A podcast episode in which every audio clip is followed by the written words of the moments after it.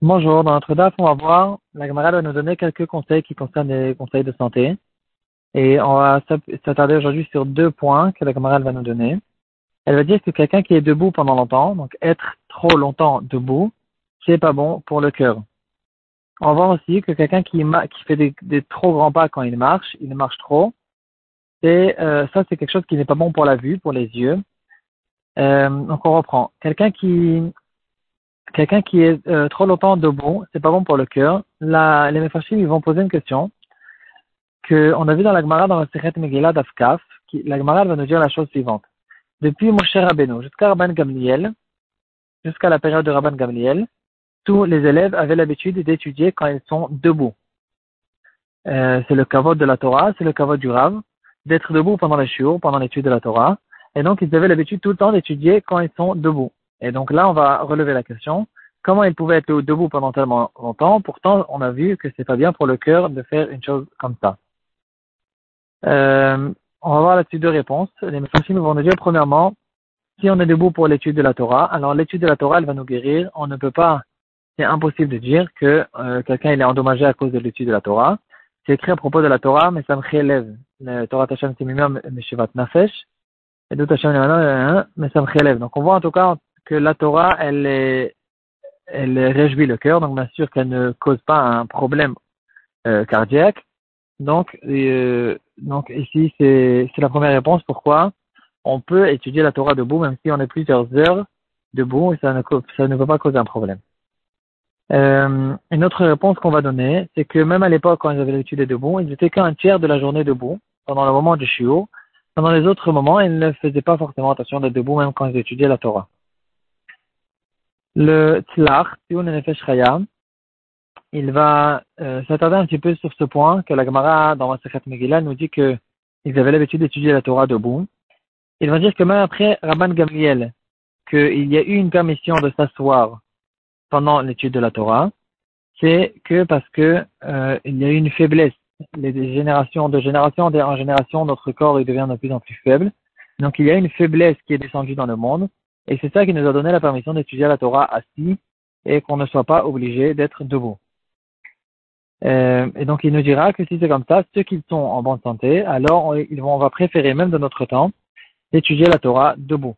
On connaît euh, l'histoire à propos de Rabbi Dashiv, toute sa jeunesse, jusqu'à, euh, je pense, quand même l'âge de 70 ans ou 60 ans, il étudiait tout le temps debout, c'est le caveau de la Torah, et il, il faisait comme ça. Le Ben Yada aussi, il va nous ramener que de notre temps, même de notre temps, c'est bien, c'est quelque chose de bien, de correct d'étudier la Torah debout. Euh, il va nous ramener à propos du Chida. Le Chida, il avait l'habitude d'être debout quand il étudiait à Shavuot et à Oshanaraba, quand il faisait le Tikkun, euh, puisque c'est des moments qui sont vraiment Kedoshim, donc il avait l'habitude d'étudier la Torah debout. On passe au deuxième sujet, de quelqu'un qui fait des trop grands pas, c'est pas bon pour le, la vue. La Gemara dans le Secret Shabbat d'Afkouf Gimel aussi, elle va ramener cette chose-là. Elle va nous dire quel est la, quel est le remède, quelle est la, la, la, la guérison de ce problème-là. C'est le vin de, du kiddush de vendredi soir, de Shabbat. C'est ça qui est la guérison de cette chose-là. Euh, c'est la raison pour laquelle on a l'habitude de regarder le verre du vin et euh, surtout la guérison d'Irarashi, c'est de le boire. Euh, il y a un minag intéressant qui a été ramené dans le Sefer Yefet Talmud. Il va nous dire que certains avaient l'habitude de de, euh, de, frotter les yeux avec le vin du kiddush, comme on a l'habitude de faire après, après l'Avdallah. Certains avaient l'habitude de faire la même chose aussi après le kiddush de Shabbat. On va revenir maintenant quelques choses que le Shulchan va nous dire à propos de la vue il va nous donner encore plusieurs conseils euh, de choses qui sont dangereuses, qui ne sont pas bons pour les yeux, pour la vue. Donc la première chose, c'est ce qu'on vient de voir, de ne pas marcher trop, de faire des trop grands pas quand on marche, ne pas ne pas être euh, brutaliser le, corps en marchant, en, courant trop vite. Euh, une deuxième chose que va nous ramener au côté de c'est de ne pas, c'est quelque chose qui est assez connu aussi dans notre temps aussi, de ne pas passer de manière brutale d'un un endroit qui est extrêmement éclairé, un endroit qui est obscur, ou bien un, ou bien un endroit qui est obscur, de sortir un endroit qui est très éclairé, c'est quelque chose qui est pas bon pour les yeux. Euh, il va nous dire c'est la raison pour laquelle quand Hachem il fait coucher le soleil ou il, lève le soleil, Hachem, il a organisé de manière à ce que ça se fasse petit à petit pour ne pas que ça nous éblouisse en un coup quand le soleil il va se, se lever. Euh, il va nous expliquer, c'est ça ce qu'on dit dans la, dans le, dans la, la tfila, mais la arrête de la Tajim Alea Berachamim, que Hachem il éclaire la terre et à ceux qui existent sur la terre, Berachamim, et donc il y a ici Berachamim, qui le fassent de manière à ce que ça ne cause pas un dommage. Euh, euh, un deuxième conseil qui va nous revenir Kitso Shulchan il va nous dire que quelque chose, une lumière qui reflète de d'autre part, c'est une mauvaise lumière. Il va nous dire par exemple quelqu'un qui habite dans une maison où toutes les fenêtres sont du côté nord, puisque le soleil jamais il, il arrive au nord. Euh, et donc en fait toute la lumière qui arrive dans cette maison, dans cette maison, c'est que de la lumière qui est reflétée d'autres endroits. Donc ça c'est quelque chose qui n'est pas bon pour les yeux. Un troisième conseil, il va nous dire qu'on ne va pas lire ou écrire ou de faire des, des petites mélachot euh, minutieuses euh, à la lumière de Ben Hashmashot. À la lumière de Ben Hashmashot, c'est une mauvaise lumière pour ces choses-là. Ou bien aussi à la lumière du midi où le soleil est très très fort, euh, on ne fera pas des melachot ou une lecture de petites lettres.